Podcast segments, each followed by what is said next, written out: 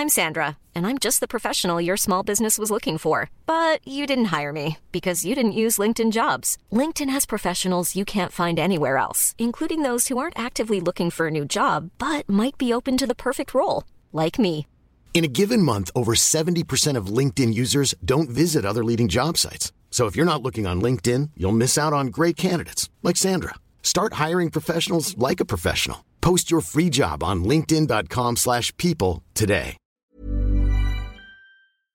以下节目包含成人内容，请在家长指引下收听。欢迎收听文化土豆，我是易康糯米。这期我们录误读会啊、大家知道很有名的这个毛泽东的诗“惜秦皇汉武，略输文采；唐宗宋祖稍逊风骚，一代天骄成吉思汗，只是弯弓射大雕”。这里面的这个汉武帝，就是我们今天要聊的这本小说里的主人公。呃，我们欢迎从北京连线的高高还有雨林，跟大家打一个招呼，Hello。大家好，大家好，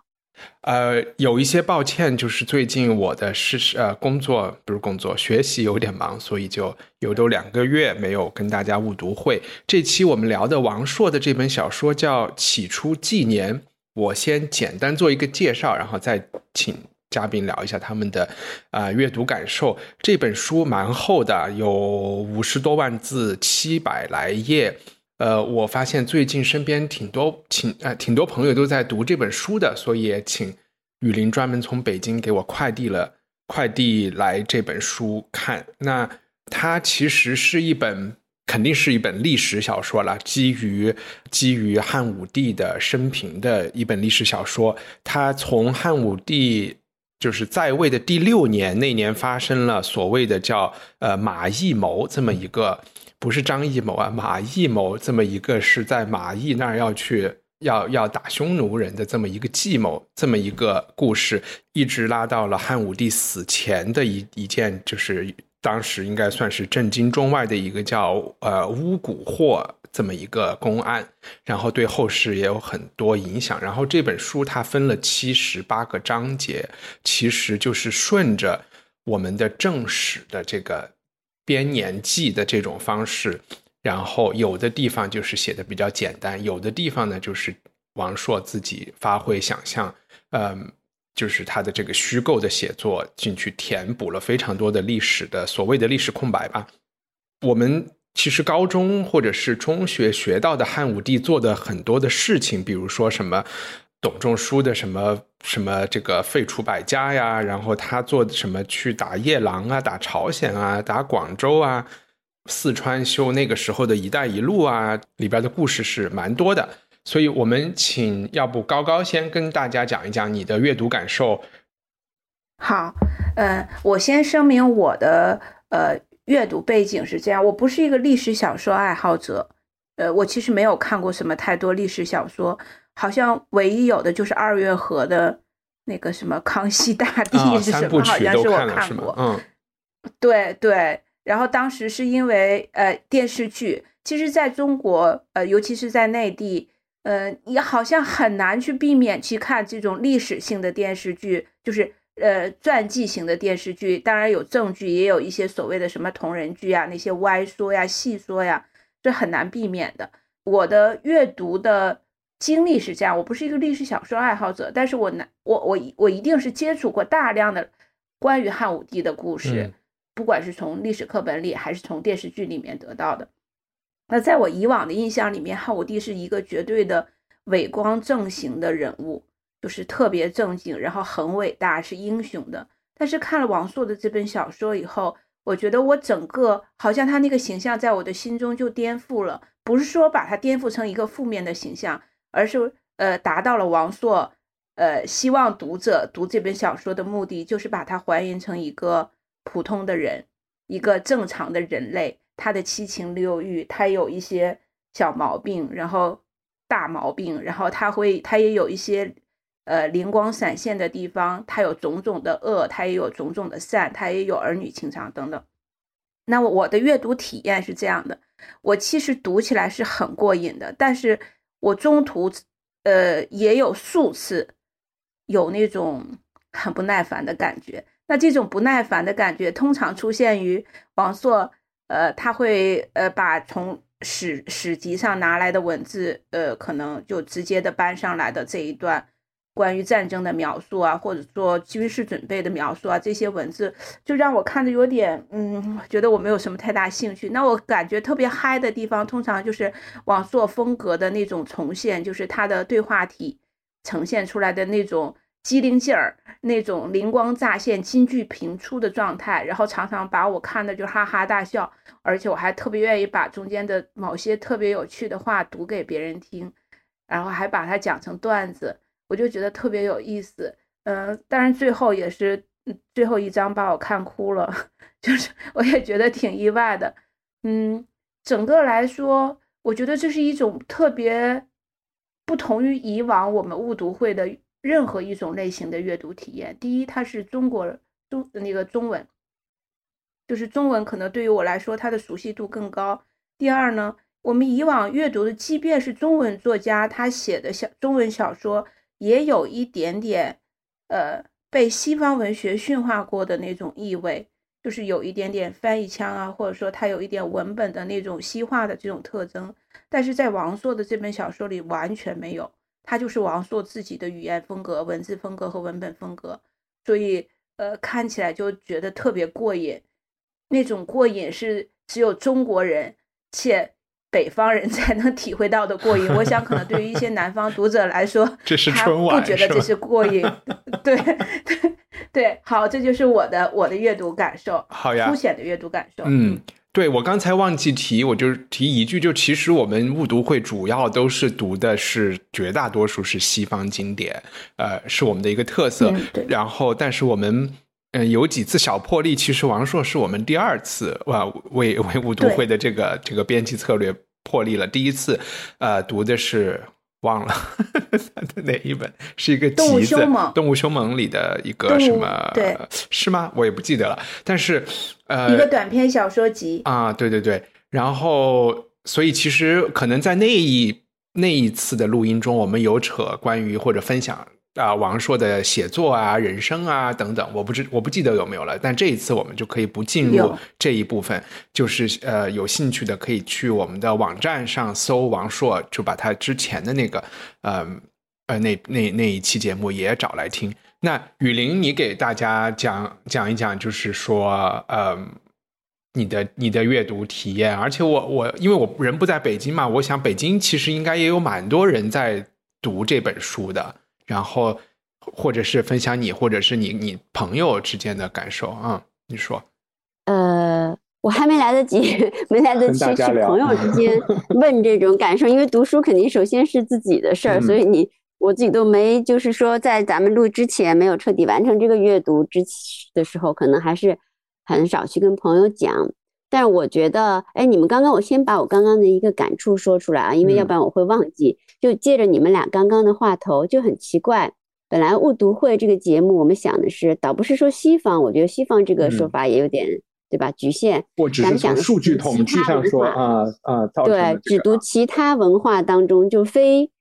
基本上是我们不是不是不是看不起中国的这个小说，而是说我们就想好奇，就是想说。一个内卷的时代，我们就多给大家做一点别的文化的 reference 的工作，对吧？而且别的文化的东西，毕竟，而且我觉得我们还有一个特点，就是我们专门挑那种听起来很伟大、如雷贯耳，但没有人通读过，对 那种就是说很难读的那种那种小说，像有一点阅读困难的《尤利西斯》啊。所以我觉得，比如像那个，然后我们还要读古希腊的那个什么。伊利亚特呀，对对对对，荷马史诗的原作等等，我觉得这是我们误读会的一个一个，也不是说它正确或错误，而是我们定的一个小宗旨吧，让我们有特色一点，吧，我们就是小而特别。嗯，那那那就很有趣的是，当呃就是。我忘记是谁了哈，我们提议去第一次破例是动物凶猛，第二次破例是起初纪年。我本来都没有这个意识，我没有去清理这个这个历史哈，或者是我在想，这样，那其实是有一个原，我们我们在意识当中没有觉得这种提议特别荒谬或特不是荒谬，特别突兀或者是不合适，对吧？没有人太觉得这个感觉，那一定是因为其实王朔他这个人本来在我们熟悉的其他的，就像高高刚刚说的一样，就中国。当代小说的写作这些声音当中，是很不一样的。对对对，甚至包括有是一个非常特别的，对对对，因为它虽然是很中国、很北京，甚至可以说，但它同时有点好像是来于一个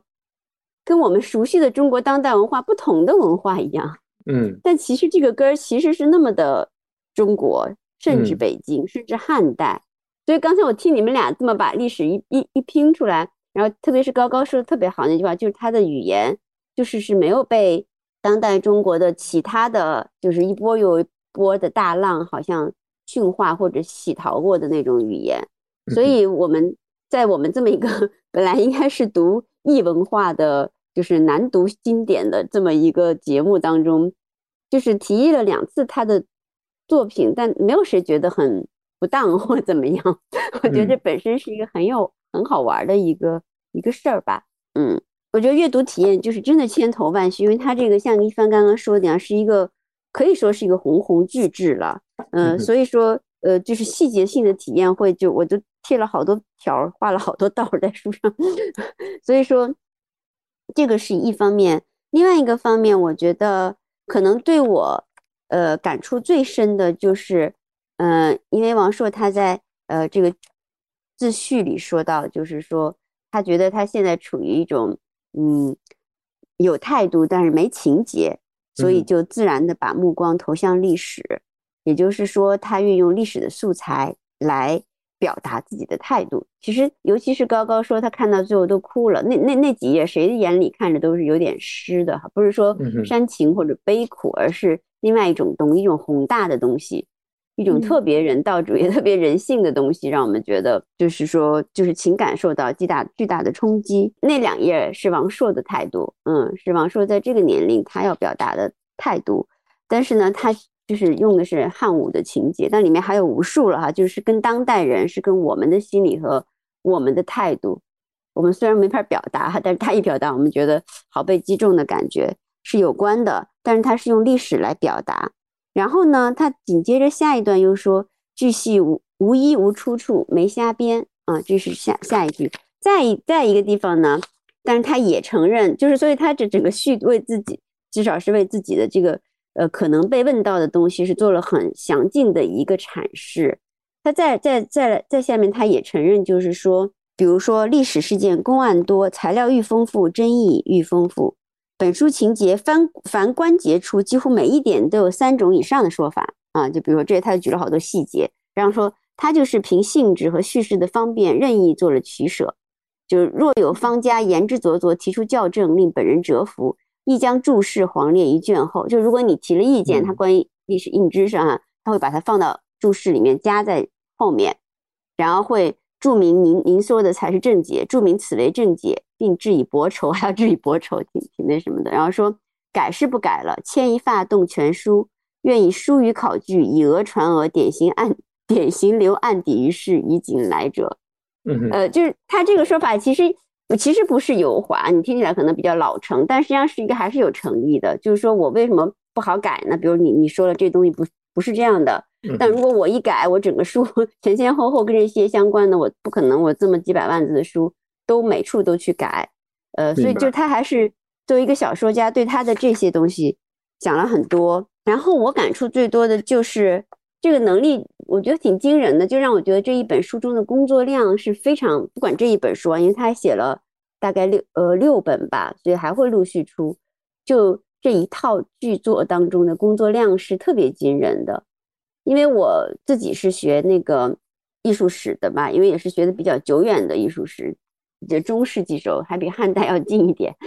所以我能体会到那种你必须把这个一个知识考究清楚、考究细腻之后，然后呢中间有一个小缝，然后你可能把你的想象力塞进去一薄片儿，就像那个，就像那个切的最薄的火腿那么一片，切片肉上去，呃，然后呢你还得有自己的风格，然后呢最好你还是借这片肉。表达了一件对于活着的读者有意义的事儿。完了呢，这片肉还要好吃，就你不能说说的干巴巴的，然后大家看着也就也不兴奋，也没有啥意思，就不像高高说那样，就有的地方会，反正有的地方他会笑出声来。所以我觉得，嗯，我我我通就读完这一本书之后，我最大的印象就是这个工作量是非常惊人的。然后在已经有的故事里，呃，自如的放进去你自己的态度，呃，这是我特别想就是从里面学习到的东西。嗯哼，大概就是这样。嗯嗯。呃，其实我看这本书也是，还是看的翻的挺快的。我可能真正就是专门坐下来看，也就是三天的时间吧，把这本书看了。所以，呃，能够看下去是没有问题的。这个我觉得大家不用太害怕。然后第二个感觉就是，我看书的时候是有快进的。就确实，我也对有的战争的情节没有那么大兴趣。有的战争情节写的非常好，有的我就觉得好吧，我知道你打仗了啊，然后我就就翻过去了。刚才雨林提到的这个话题，就是你要去碰它，特别在中国这个历史这么悠久的一个文化里面，你要去碰汉武帝，肯定王朔要去做非常非常多的功课。但是作为读者我来说呢，我仅仅能从。里边生僻字的这个多少我念不出来的字，我就能知道。OK，他做了非常多的功课，但我这些这一部分可能是对于研究者更有趣的事情，就是对我这种啊吃瓜的读者来说呢，他是瞎编的还是有史实的，我其实都没有那么有所谓。就就是如果是说网上对网上如果有这一类争论呢，我其实对找 bug 一点兴趣都没有。我觉得这无这无所谓，我把它当虚构看。然后我另外一个看完了以后，我就会想说他为什么去写这个东西？我觉得，嗯，我我自己给自给这本书找到的一个就是说，我觉得可以去打开它的一个方式，就是把它看成一个穿越剧，因为。我觉得还有一个有趣的地方，就是皇帝，大家知道，在我们国家的历史上，他是一个天之骄子，其实大家不太敢去评论他的，就是当代人啊。然后汉武帝这个人，在这本书里你会发现，他和司马迁是同龄人，那《史记》的人就其实就不会太敢去评论他了。那。另外一个信源是《汉书》，班固也是汉朝人，也别不太能真正的怎么着去评论汉武帝的。然后也只有到了可能到司马光那块儿才会，可能能加一些评注评述。所以我觉得反而我们知道历史上知道战争啊，知道什么哪儿又发生了蝗灾呀，知道这些事情，但是真正对于。那个核心中的那个皇帝他是什么情况？我觉得相对来说可能是可是一个相对填空的这个可能性很大的。就就算你去看历史上历来不同的人对汉武帝的评论，从简直就是最牛逼的人到一个特别十恶不赦的人，这种这个整个这个极左和极右的这个这个评论都是可以。各种各样的评论都在，所以我觉得正因如此，王朔把自己穿越回去，就是汉武帝的声音，我听到的声音就是王朔自己的声音，所以我是把它当成一个，呃，一个二十一世纪有二十一世纪思维方式、情感，就是和我们这些读者可以完全共情的人，他如果怎么掉包了，或者是怎么情况成为了汉武帝。就我我去把它看成有点这么一个历险记的这么一种感觉来看的吧，啊，这是我觉得对这本书我特别，就是说我觉得这种打开方式是我能够说服自己的。啊，我要去找这种打开方式也是因为它的那个就是用非常北京胡同的这个白话文放在这个里面是需要适应的，它非常新鲜，非常可读，但是你也一直会问自己这个问题，就是说为什么要？这么做这种形式感，它有什么意义或者用意在？就是除了这是作者擅长之外吧。嗯，我就先说先说这么多。那我们我我来回应一下那个一帆刚才说的，就是呃，我特别同意，就是在这本书中的汉武帝像一个穿越者，而且是是王朔本人穿越回去扮演了汉武帝的这个角色。他不仅仅是说他有着非常现代化的思维和现代化的评判事物的方式，还包括他的生活起居和他的说话也都是相当现代化，甚至有一点网络口语式的。这也是让我在阅读的时候完全没有隔阂和障碍，甚至觉得特别有趣儿的。我就举两个例子啊，一个是汉武帝自己说“念念不忘，必有回响”，就是。这个是那个一代宗师的一代宗师的台词啊。还有一个，我觉得他简直绝了。他在讲一个人，他因为他这个汉武帝就有一个恶作剧，他把一个人关在一个房子里，只给他吃的，然后不让他出来。那个人就在那个房子里吃，房房子里拉。然后有一天他们开会，就觉得那个房子特别臭，然后说：“哎，为什么那个房间很臭？”就想起那个人还被关在里面，然后。汉武帝就说了一句评论，说他简直就是茅坑本坑，大量的这种这种东西很多，对对对，我就觉得这个是对，嗯，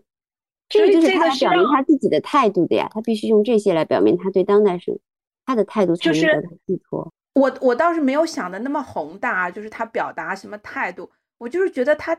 他就是王朔自己，然后他在用他的这个说话方式。然后来扮演一个叫汉武帝的人，然后这个人呢，他他甚至还会揉面去做懒龙，嗯，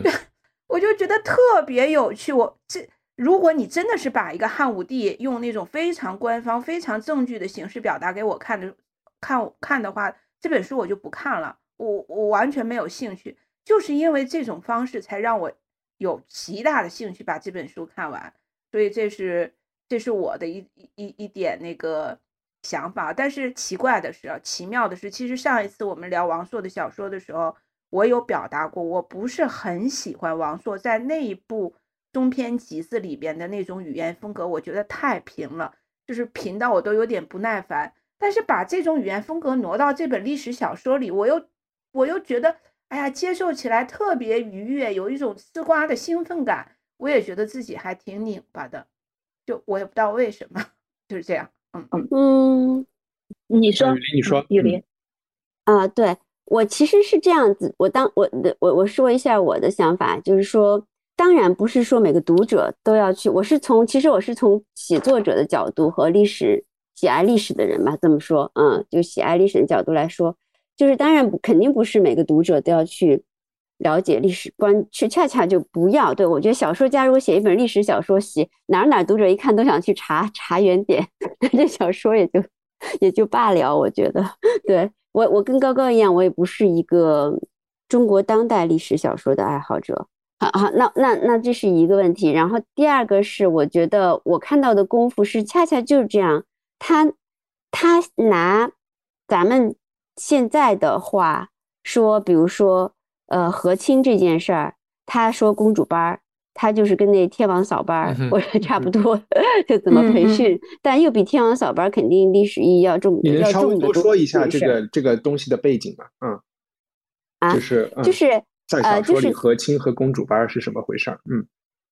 呃，我就简单说一下，其实大家应该也也都知道，就是说要跟呃历史上或者是任何古任何文化的古代史上。婚姻它都是一个很重要的东西，对吧？嗯，外交手段不是说汉武帝或者说汉武帝跟匈奴之间的关系。那么，呃，如果这家，所以呃，当时王室中的公主们都是宝贝，嗯，他们都是政治格局上很重要的棋子，嗯，这个在在在世界各处的，特别是古代史都是非常重要。现代史它稍微往回退了退。隐形了一点，但可能重要性也在。嗯，那么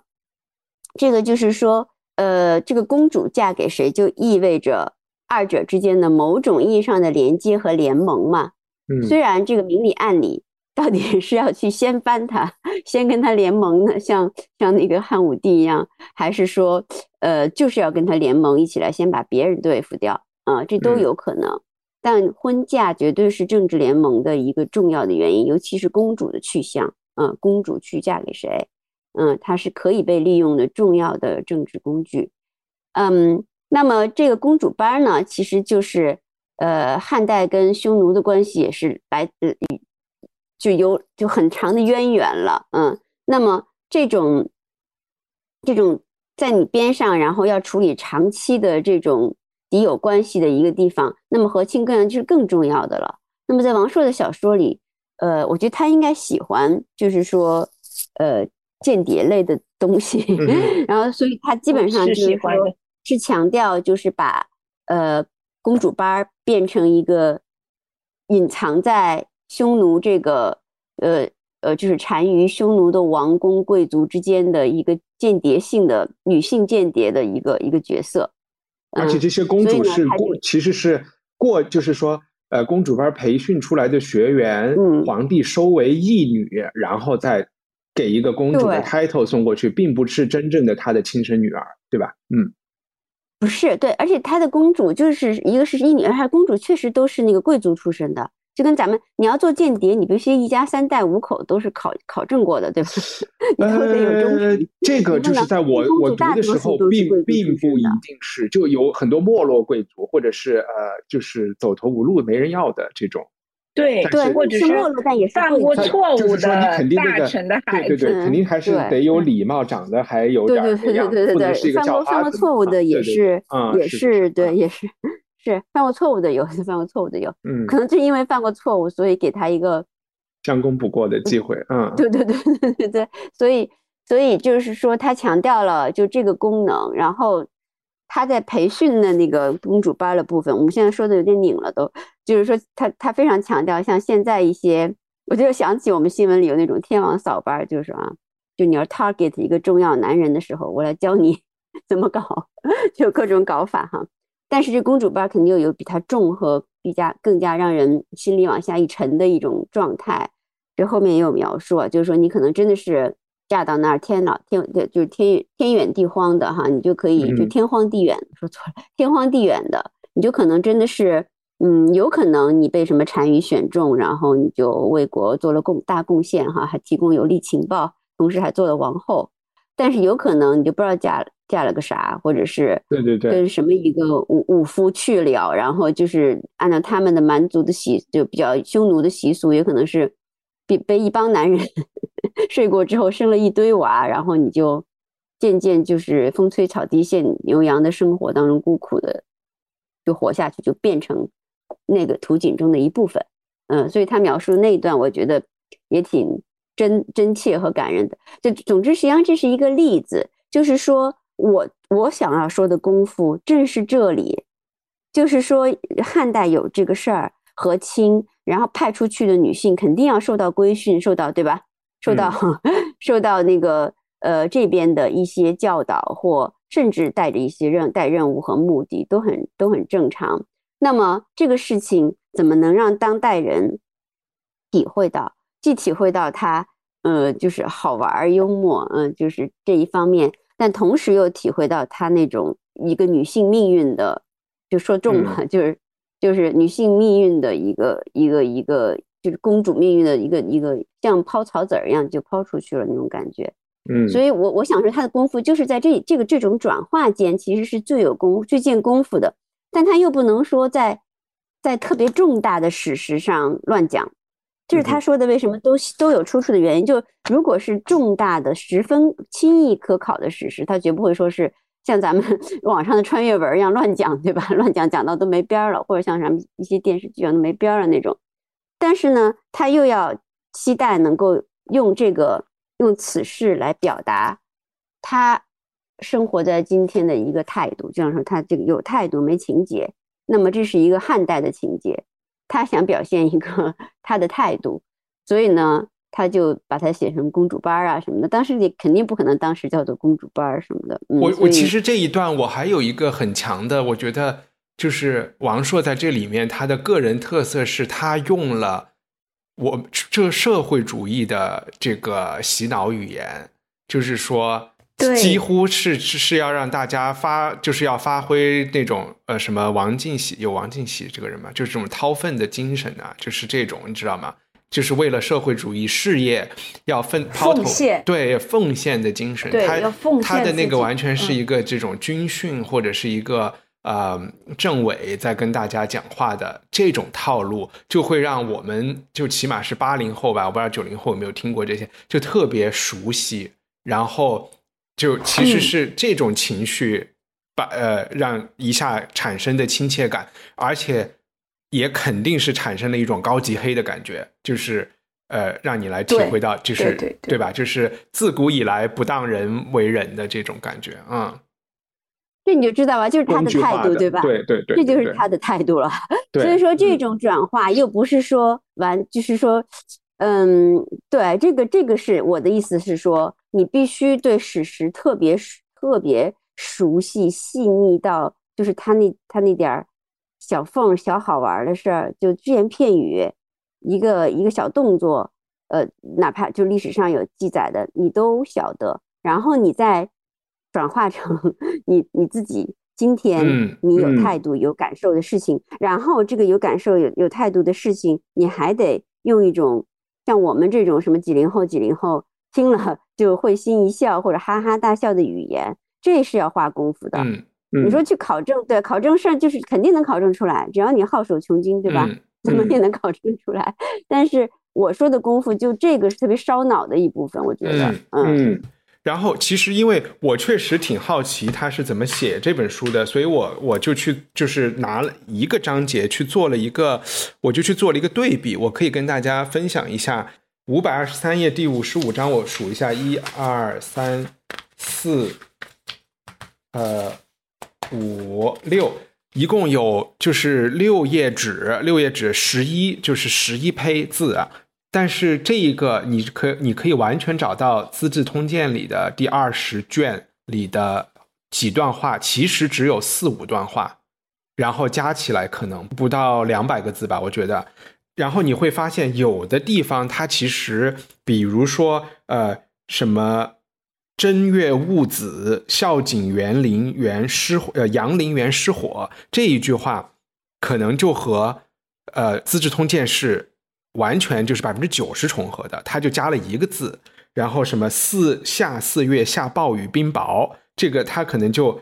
原文就是下四月雨雹，就是他就去加稍微冲了，就是让他好懂了一点点。但是你会发现在这个里面这一段其实要讲的是要讲一个公主和一个和一个方式的一个谈恋爱的一个事情，在原文里可能就是讲。有可能就是有一行字，就是说这个皇帝把自己的公主嫁给他，那句话是怎么说的？可能就是什么妻之什么的，什么公主妻之，那把公主嫁拿给他当给这个这个人当妻子，那这个章节可能就真的用了五胚纸来讲这两个人之间的呃爱情故事，然后这个爱情故事里唯一能够和历史有关，历史上可能就是说了一个。这个方式可能是谁谁谁推荐给皇帝的，这下他就去。如果你去看这个爱情故事怎么写的，他就去写了啊。首先就是这个后宫里有一些人就喜欢算命啊，喜欢这些事情啊，然后又喜欢介绍男女朋友啊，就编了一些这些情节进去。很多地方填就是写的有趣，和他填空的恰恰是生活的、儿女情长的、呃走亲戚的。然后后宫的这些事情恰恰是正史不去记录的事情，对吧？然后战争这些呃也不记录的事情，王朔的大部分的发挥都是，其实更多的是这种偏人性、偏生活的这些段落。然后在在这个嗯相对来说这些历史上是空白的，它可以发挥。另外一个你在阅读的时候，你也会发现，其实文字是不一样的，就是。王朔完全自己发挥的时候，完全就是用这个北京呃土话写的，然后他稍微跟着这个呃正史的流水账走的，用的是半文半白的这个这个题走的。所以我看的时候，另外一个就是一看到半文半白的，我就我就开始切切切看看看，然后看到王朔自己呃出现的时候啊，我就细细的读，大概是。给大家一个，就是说他有可能是如何创作的这么一个一个分享。刚才雨林说了公主班是一个点，然后高高要不要也给大家找找一两个你觉得有趣的、有趣的细节分享？好，嗯嗯，其实我我我看书的方式跟一帆很像啊，就是我把这本书看成若干个中短篇小说，就是有一些，比如说他讲到陈阿娇，讲到苏武，讲到。呃，李陵讲到司马迁这样一个一个人物跟皇上的相处的这个故事的时候，我都是把它当成中短篇小说来看的，而且我对这样的情节是非常着迷的，反而对那些战争啊以及战争背后的那些政治的这个伎俩，那些我不不是特别感兴趣。但让我特别特别震撼的，其实是金屋藏娇的故事，也就是说是汉武帝和刘彻和他的第一个皇后陈皇后陈阿娇的故事。因为金屋藏娇的这个成语是我们很熟悉的，这个成语就来自于呃陈阿娇。呃，我先大概讲一下这个故事的原型啊，是这样，就是刘彻的第一个夫人陈阿娇其实是他姑姑的女儿，比他大。那个金屋藏娇的来历是有一天小的时候，刘彻去他姑姑家玩儿。这个姑姑就很喜欢这个孩子，就把他抱到膝盖上，问他说：“哎呀，你要不要媳妇儿啊？”然后就指着旁边一个侍女，长得挺漂亮，说：“把她让她做你妻子好不好啊？”刘彻就说：“不要。”然后长公主那个身边的服侍的丫鬟有一大堆，他就一个一个指过去，然后阿彻那个刘彻都说不要。最后长公主就指着阿娇问他要不要。刘彻很喜欢阿娇，因为他们就属于从小一起长大的嘛。然后就马上笑着说：“我要娶阿娇做媳妇儿，我要造最漂亮的房子给她住。”然后汉景帝，也就是说刘彻的爸爸，就看到儿子 有这样的一个表达，也就同意了这门亲事。最后刘彻当了皇帝以后，也娶了阿娇，做了他的第一个夫人，造了很漂亮的皇宫，然后册封他。I'm Sandra, and I'm just the professional your small business was looking for. But you didn't hire me because you didn't use LinkedIn jobs. LinkedIn has professionals you can't find anywhere else, including those who aren't actively looking for a new job but might be open to the perfect role, like me. In a given month, over 70% of LinkedIn users don't visit other leading job sites. So if you're not looking on LinkedIn, you'll miss out on great candidates like Sandra. Start hiring professionals like a professional. Post your free job on linkedin.com/people today. Millions of people have lost weight with personalized plans from Noom, like Evan, who can't stand salads and still lost 50 pounds. Salads generally for most people are the easy button, right? For me, that wasn't an option. I never really was a salad guy. That's just not who I am. But Noom worked for me. Get your personalized plan today at Noom.com. Real Noom user compensated to provide their story. In four weeks, the typical Noom user can expect to lose one to two pounds per week. Individual results may vary. 为皇后，那其实这样，这是一个在历史中非常非常就几句话的这样的一个小故事。但后代到电视剧里面，然后我们的电视剧就通常把阿娇塑造成一个特别恶的一个皇后，就完全一个反派角色，善于妒忌，因为因为刘彻有喜欢其他的妃嫔，比如说魏夫人、魏子夫，然后他就嫉妒，然后在后宫就做了很多。恶事，比如说他用巫毒去害别人呀，等等等等。但是呢，在王朔的这本小说里，我去看到了另外一个阿娇和另外一个刘彻，呃，非常像。其实我其实我还是要说回王朔的写作风格啊。王朔写人物其实有一点点小弱点，就是王朔写女人的时候，那个女人就像女版的王朔。就是你会发现，你看了很多王朔的小说以后，你会觉得他为什么里面他那些描述的女主角都有一点儿劲儿劲儿的，就是很像，性格也像，说话方式也像，行事风格也像。呃，这都是杠精，都在抬杠。嗯，对，都在抬杠，有点千篇一律。我我会有一点点，就是觉得嗯挺乏味的。但是这种乏味或者说这种相似性拿到。这本小说里面用它来还原阿娇的时候，我突然觉得阿娇这个人物活了。我甚至能够理解为什么最后汉武帝会废除了阿娇，然后把她锁在冷宫里，直直直到最后阿娇郁闷而死。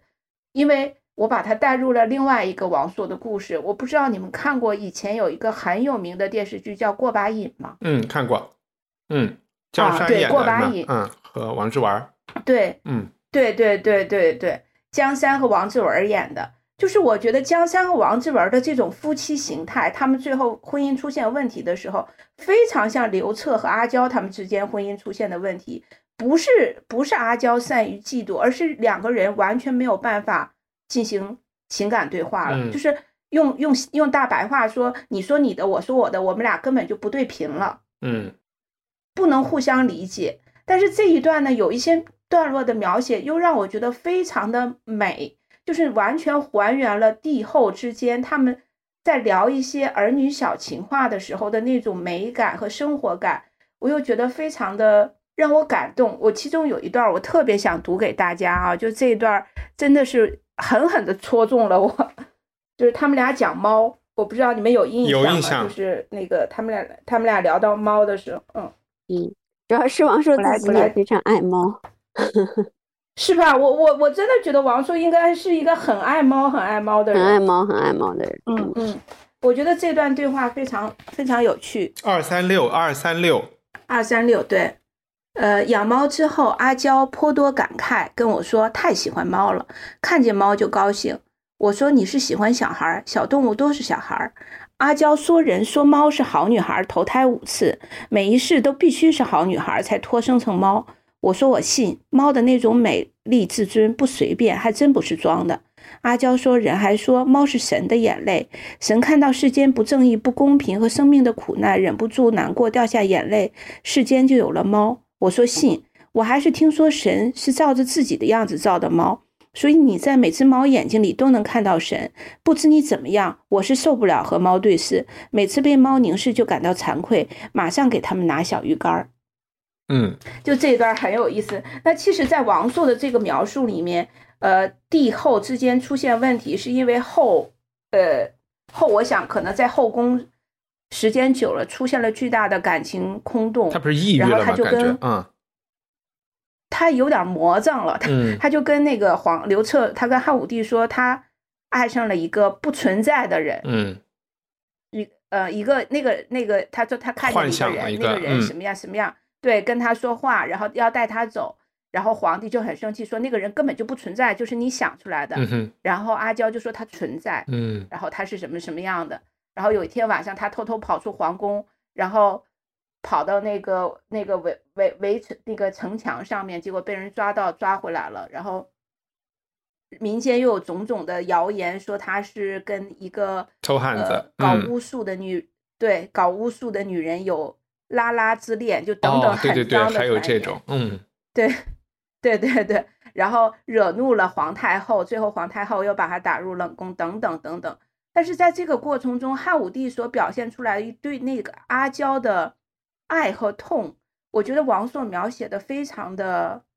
我应该用什么词来形容？我觉得王朔描描写的非常的准确。这个准确不是基于汉武帝这个人的准确，而是基于一个普通的男人和女人在经历了若干年的婚姻的不堪以后的那种准确。嗯，我不知道我表达的清楚吗？就是这样，这这个是让我非常震撼的。呃，包括后续有很多这种小小小章节，比如说写到苏武为什么留胡节不辱的这段故事，它其实非常的侦探小说的那种感觉，有一点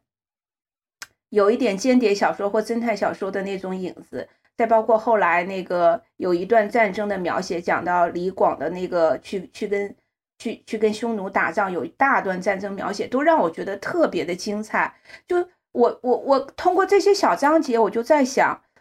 如果王朔不去写这样一本鸿篇巨制，他把他所有的这些想法，就是我觉得特别好的这些小章节，一个一个写出来，像鲁迅写《故事新编》那样，是不是可能就是被大众的接受度会更高？或者说读起来更过瘾呢？这是我的一个就是小想法啊，由阿娇的故事得来的一个小想法。嗯，就这样啊，包括他跟司马迁的故事也很有趣。我我我我可以就是顺着你说的说说一下，一个是其实苏武的那一段，那和阿就是阿娇的这个是就是完全是虚构的嘛。苏武的故事，他还是基本跟就是我在《资治通鉴》上看到的是，对对对，他基本是稍微扩写了一点点，不太因为跟苏武的故事比较，就是历史记载是比较详细的。然后这个阿娇的这个猫的这个东，这这一段故事对我来说特别有趣，是因为在这个聊猫之前的那一段，就是这一章节讲的就是阿娇抑郁了。抑郁了以后，这个皇帝嘛，就是你能看出王朔觉得女人就是有一点不理智的。他后来跟一个宫女也有类似的，对对对。然后这个阿娇就开始信一些鬼神。皇这个呃，这个二十一世纪的汉武帝就来跟就来跟他说，你要理性的看这个问题。而且他也跟他说，就是你觉得上帝会。就是说神会管那么细的事儿吗？神成天都忙不过来。然后他就是说，这个东西本来可能也是基督教进展到了某一个阶段的时候，基督教想摆脱早期的一些迷信的时候，也会有人出来说的，就是说皇就是上帝是不会那么就是没有在每一件事情上都在盯你盯那么死。然后王朔又会，就是王朔肯定是知道。类似的这种关于有没有神的这些讨论，他又会结合中国的一些呃，比如说道教的一些思想啊，就会说上帝只管你干干净净的来，裸着来这个世界上，然后你裸着走这个世界上。他又马上把这个用中国人特别熟悉的这个语言去阐释了一个呃，可能是一个更偏西方的哲学观点。然后这些是他也想表达的东西，但他。在同一个对话里，马上就是阿娇可能就没有那么在意他说的这一套严肃的东西，就开始说猫，就开始说听不懂。对，但是王说马上就说我也信，那这是另外一种迷信，对吧？然后他刚刚才进行了非常严肃的这个讨论之后，他马上就就说我其实也信猫的这些东西。这个第一，我觉得在。一个也是很真实的，因为人本来就可以，特别是二十一世纪的人，本来就既有科学的这些思想，也有就是些挥之不去的这些这些迷信的这些东西。然后第二，我觉得他也是一个，就是王朔在这本书里的特点，就是他把呃他把他认真想说的一些态度，包括类似于这里就是说关于迷信的一些态度啊，关于女人为什么要就是。呃，要要钻牛角尖儿的一些态度啊，和嗯嗯，就和他呃开玩笑的一些话，和比如说他喜欢猫猫狗狗的一些，完全都揉在一起。这个是我还觉得挺喜欢的一一个东西，而且它会让你其实有点，你也可以说你有点摸摸不到王朔自己是怎么想的。其实他其实就是留了很多空间，呃，去去去让你去玩味这个。玩味这个事情了，嗯，我觉得阿娇那个就是说，呃，我想说什么？对，因为古史它通常只是记载事件和结果，就是说这阿娇这人哈，就是给谁下毒了，然后又 没有前没有前因，只有后果，又神神叨叨了，又被打入冷宫了，然后就郁闷而终，就最多写个就郁闷而终了这样的。所以这个就给小说作者确实，他不写了就是。就那命和史学到此为止，小说加上，就这个中间的动机，就可能他发生那种人的心理之间的交锋和他，对吧？其实你想想，其实真的也情有可原。那那古时候那些女的就一个目的，就是争情夺爱，对吧？特别是后宫里的，活着就是那她的价值全在那个上了。嗯，阿娇又是初恋，然后然后一旦那么骄傲的一人，对对吧？一旦爱被分享。呃，然后她又，你记得那，就是那时候这样的皇后啊，她没有什么，好多人就没有什么别的寄托或者爱好，或者说价值感。那么价值感可能转移到，如果他生了一个儿子，对吧？那个转移到这个儿子身上又好得多。他又一直生不出来，所以那不就是他所有的力气都用在用在怎么保住这个，就就就会疯了嘛。如果你一一天到晚你只想一件事，你试试，任何人，你你一天到晚只想这一件事。你最后会做出超越这件事的度的很多的一个行为。其实，在在阿娇的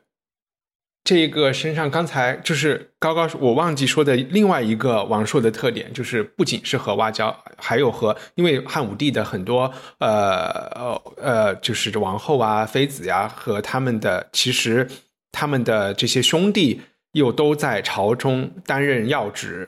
嗯，他们是一个裙带关系，就是就是都是其实是一个大院文化很深的。然后王朔在对话中其实也完全就是套用了红二代和北京大院的这种这种说话的语言风格套进去，所以这种可能也会有反差，就是说他和阿娇这这个青梅竹马，然后他阿娇为什么会郁闷？因为可能人家结婚前真的就觉得是和你之间又是。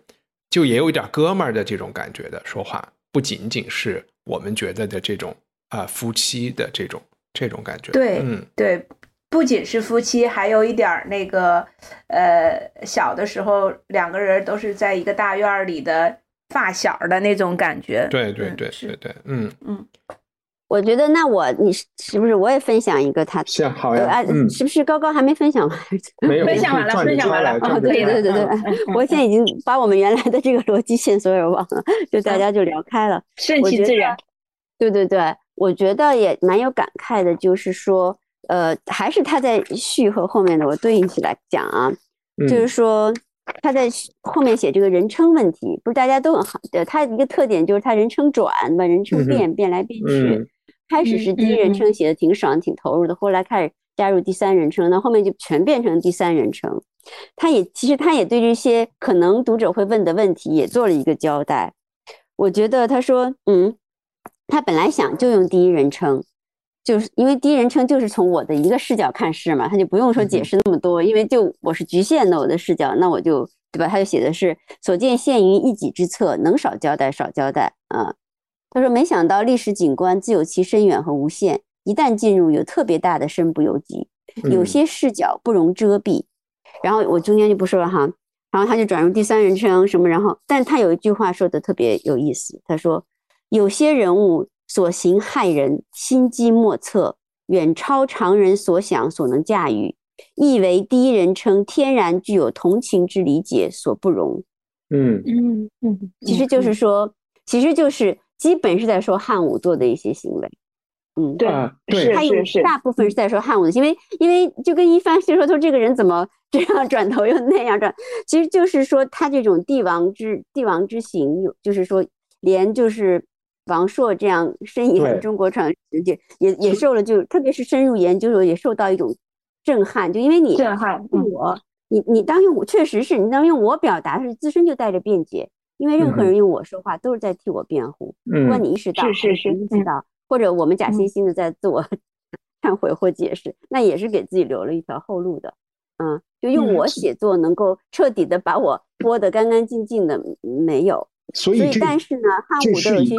嗯，对，所以我觉得这个不好意思啊，我我我听明白你的意思了。我我也其实想到的原因和他序里说的是一个原因，就是他采用的这个方法。就因为我们说，我就还是用我开始的那个比喻，呃，王朔本人或他虚构的这个形象穿去填汉武帝的这个这个这个位置，对吧？然后，但是因为他的整个的叙事是采用了呃正史的这个编年的这个时间线，然后重要的事情还要发生，他就出现了所有科幻小说里都会时间穿越出现的问题，就是你没有办法去改变这个历史。因为你，你如果你自己一去，呃，然后你没有和阿娇分手，那这个后面的故事你就没法这么写了。所以汉武帝能够做的事情是他，也就是能够用当代人的方式去回应一些局部的对话上的回应，但他改变不了历史，呃，然后所以他还是会受到历史的限制，然后才会就写到后来，你就发现。呃，特别是汉武帝的人生，他到后来就变态了嘛，然后你就会觉得，呃，就其实他就有一点写不下去了。同意的人生态度了，对对对，无法理解，无法共情，带着同情和共情的那个我去写这个。对，这个确实就是说他起笔的时候可能是没有意料到会这样的。嗯，所以我觉得这个交代也挺有意思，然后这个保留，这个转变的保留也挺有意思。然后这个保留的有一个，就这个东西的一个，我觉得，因为到后来你会发现，中部到后来，它确实这种扩展写儿女情长的事情就少了。但是在接近尾部有一段，他和司马迁的故事，他和司马迁的这一的这些对话和他的这种就是关怀，意思就是说，司不想让想借钱给司马迁赎罪的这种，完全是他虚构出来的这些事情，就。嗯，我其实看的时候，我就会觉得，哎，这个时候怎么就是说他们俩哥俩好的这个局面怎么又回来了呢？你都要治人死罪了，对吧？然后后来要逼人就是要宫刑，然后他但是这个时候他的他们俩又有一种哥俩好的对话，就尤其让我觉得有一点古怪。然后这但是听了就是说之前的这个事实结果就是这样，对他把他宫刑了，然后又把他升官了。把司马迁升了一个高位，嗯啊，先宫刑，然后升官，所以说王朔已经不能用我来写这个，对对对，这个就是就是你，对他又很重要，你要写写出 来，确实看着觉得，呃，What's going on？就是觉得，对对对对对，是因为对，因为当然他们是说了，就是宫刑在当时是一种恩刑，其实，嗯嗯，就是宫刑是就是他他虽然他很残忍啊，就我觉得对对一个这个男性是非常残忍、最残忍的一种，就有羞辱又又又痛苦又羞辱的，但是呢，在当时属于一种恩刑，就等于说死缓的一种替代。嗯，但历史也确实记载了说，就是司马迁没有钱赎，他可以没有钱，对对对，他就是适用于这种恩刑数。适用于就是现在说没有保释保释金的那个穷人，对，所以但是呢，汉武帝我能想象，就是说他他作为他，我觉得倒是是可以想象，但肯定不能共情啊。就是说他作为在那一步，他要给司马迁一个重罚，嗯，这个罚一定要重，就是痛彻。但是呢，他又知道司马迁有才华，是说罕见，或者说是适合他自己的一种才华，嗯那又是个穷书生。所以他就是这样恩威并施，他就故意就这样子，我让你要死，你没签书，但是我又一下你弄弄完之后，我又夸给你提到一个就是说高位去，然后就是这个洗脑术和 PUA 和操控术，对，这个就是这个 PUA 的这个变态程度，也是也是失所，就是也是奇才，只能说，对对。哎，我我就我觉得就最后他就开始老了嘛，然后就是上用上来称呼他的各种写。然后就是，但是呢，很奇怪，就是当以上称呼他的各种写的时候，哈，因为他，呃，一大部分都是我，然后就奇形怪状的各种变态之举，或者是不能我们不能共情之举之后，当他彻底要面对死亡的时候，就就特别的，就是说，我觉得其实是死亡把几乎把，当然我不是说 不是说几乎把作者和这个又带回一个。几乎要合体的一个状况，他的抒发和表达。首先呢，我觉得他说的是他儿子的死特别感人。嗯，对，就是他那段非常感人。对，嗯，对，就在六百九十四那儿，他就说，嗯，就是心硬的老人啊，这个就是他做了一件不能共让王朔肯定不能共情的事儿哈。就是太子就是说弄死了嘛，然后他就说，后来他就这个这个上的心态就变成了说大难过是教面。不在当时起多大，而在日后一天天、一夜夜于心里长个。旁人看你是无端泪下，其实你被伤毁，撑得喘不过气。真正熟悉还是儿子，一夜夜入梦，刚出生小脚丫，第一次迎风跑，头发飘飘，依偎母亲腿间，小手紧攥母亲手，羞怯一掉脸，在笑，在哭，在痛哭，一遍遍演给你看，都是活生生样子。午间小气也来。好像唯恐生怕你忘记他曾活过，天人永隔，感觉很奇怪。他那里是黑白，你这里是彩色，这黑白与彩色同框，就像天忽阴忽阴忽晴。他是那么像你，你其实早已不是自己，而他才是那个清晰版的你。远远站着，嘴一咧，法令纹，笑时睁大的眼，眼中所含指，眼中含所指。虽不知思情思景思面对，但你知他在笑什么。因何笑？就像记忆中你自己一次笑，他突然一副告别的样子，什么也没说，但你知道他要走，拦不住，有势不可挡的东西在等他。在看你时，一脸无情，这个特别像梦境，我觉得特别像他写的，呃，以前小说的。然后就是最后一页了，我想大家就，而且我觉得他有一点，就是也要给一些人说，老子也会写散文，你知道吗？就是 也不是，但是这不是。没没有每个人散文都能写到这个这个水准，但对对没对对，就是说，因为他之前都不是这个文风嘛，很高妙的，嗯，对，他就说这我也最主要的是他有有有，他写致女儿书的时候有很多段落也是这样的，就是说，嗯，他是有最最最重要的要补充一个，就是他如此柔情的文字之前，这个上做了一个做了一件就是常人无法理解的大。大恶事就是那一段，就是他重用巫氏酷吏，然后怎么把后把宫殿宫廷里搞得乱七八糟。那个大家可以自己去看。就在那一段血雨腥风、不可思议的混乱之后，他接了这么一段柔情的话，就是啊，你的那个阅读体验，王说，他是他文字的魅力，就是其实而且我觉得写的特别的，反而有一种很深的真切。一个帝王的生活，他就是这样的。嗯，我觉得反而有一种格外的真切，就比写一些就有的历史小说那样那样。嗯，好啊，anyway，就是说，我觉得，比如说，就是最后这一页就太经典了，嗯，我们可以一起分着读，还是怎么样？就最后这一页，雨林你读吧，就是最后死亡那一段，我觉得是 是对死亡有大特大透彻的人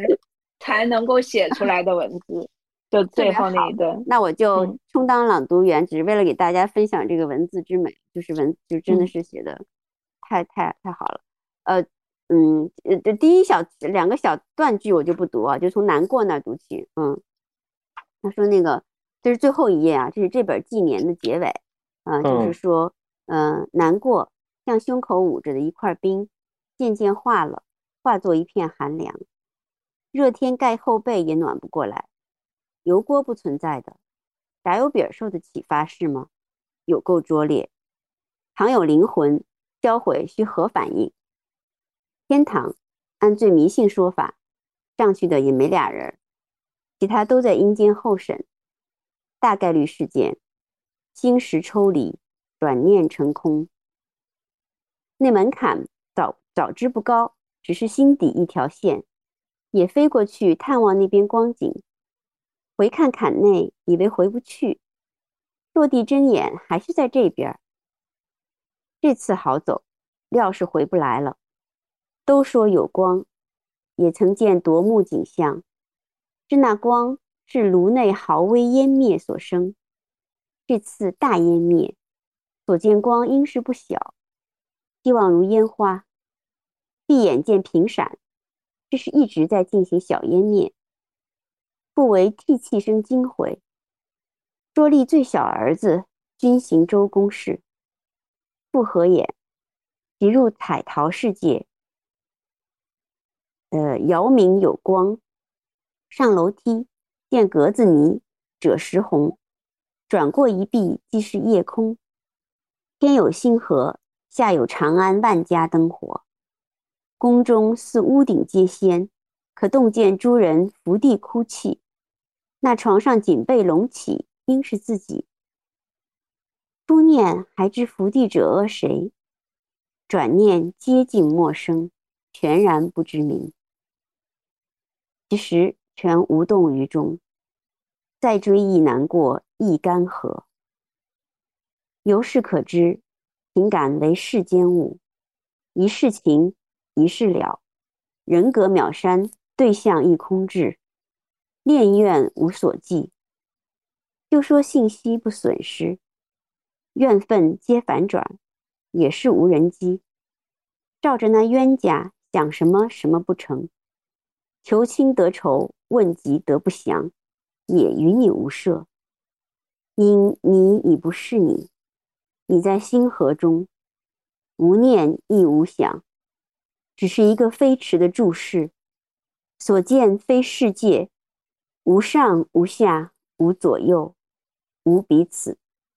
凡所向皆阳废，所有形皆迸溅。那飞驰亦簇子。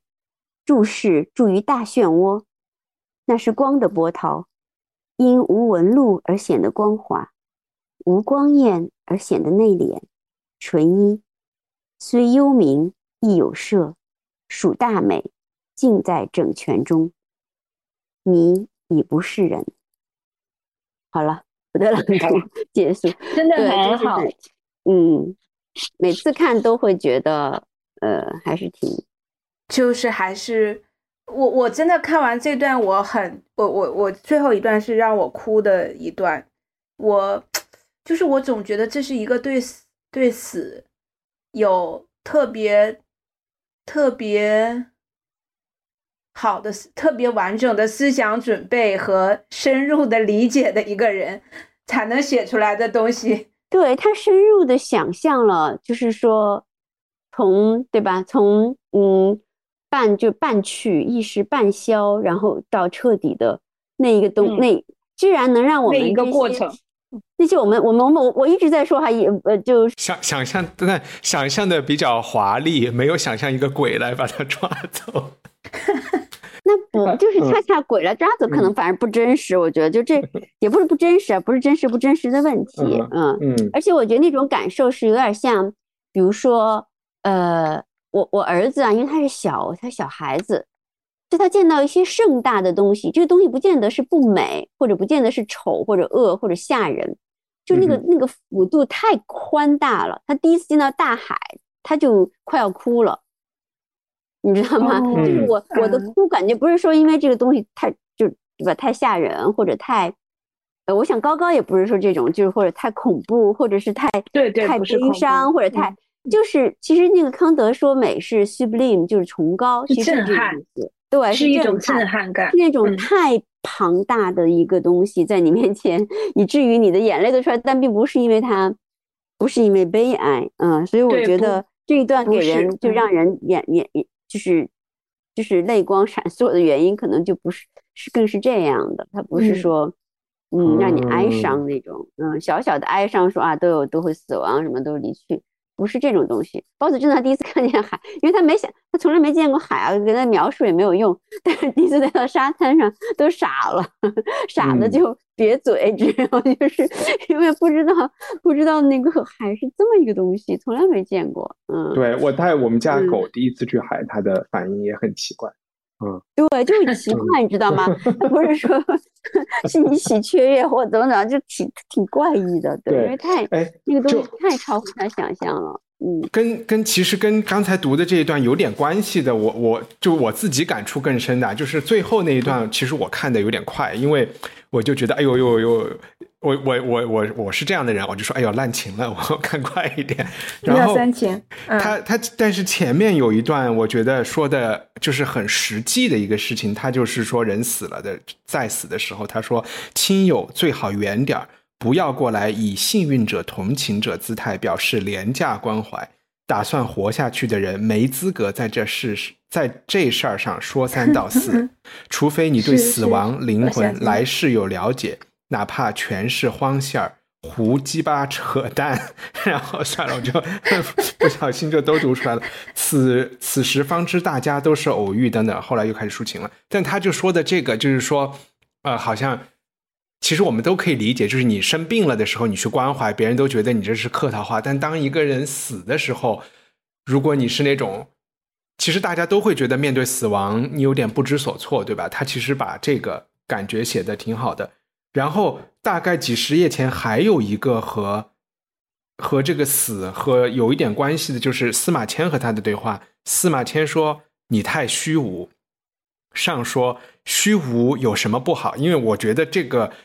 呃六五七啊，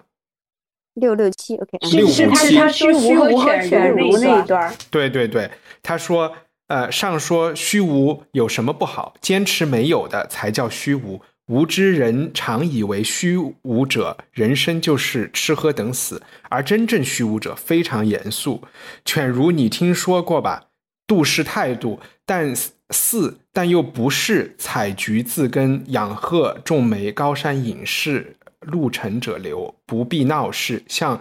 街狗一样生活，放弃所有世俗美。诸神圣追求及人称的品味道德，藐视其传统，但也不意味着甘居下流、偷鸡摸狗、胡整乱来。只不过不跟你们玩，财富、地位、社会名望什么什么的。其实他最后就讲了一种在最低水平维持生存，一种躺平，其实就是我们这两年说的躺平的这个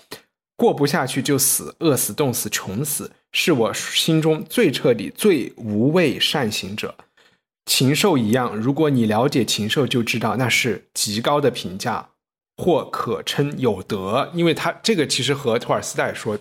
的那个狗的那个，就是在战争中有一条流浪狗，就是羡慕狗的那种，这就是他说的这种禽兽一样的生活，是一种很很高的评价。他说，就因为我做不到望而生畏，那样的人才是我所尊重向往的，就像。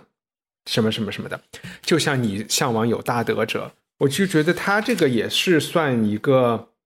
嗯，因为他和司马迁的这一段对话，在这个文章里还是属于两个人比较真诚的时候。因为前边说实话和其他的，就是吃饭喝酒的时候，我觉得王说的话都东一下西一下，他都是为了反驳别人提的一个呃抬杠的意见。但是这一段我觉得还是还是说的比较真诚，代表他。和他认就是代表作者自己的观点的一个地方吧。所以和结尾的一样，我觉得结尾的那几段也是写的很真诚的。我们是不是时间差不多了，是吧？好呀，好呀，差不多了，一个小时多了。行，有有最最后要说的什么东西吗？大家？没什么偏没没什么啊。对对对对啊，对，好像没有跟这个相关的。行，那那那就。呃，那我们今天就录到这里。呃呃，下次下次看，下次选一本稍微薄一点的书。然后，对啊。嗯，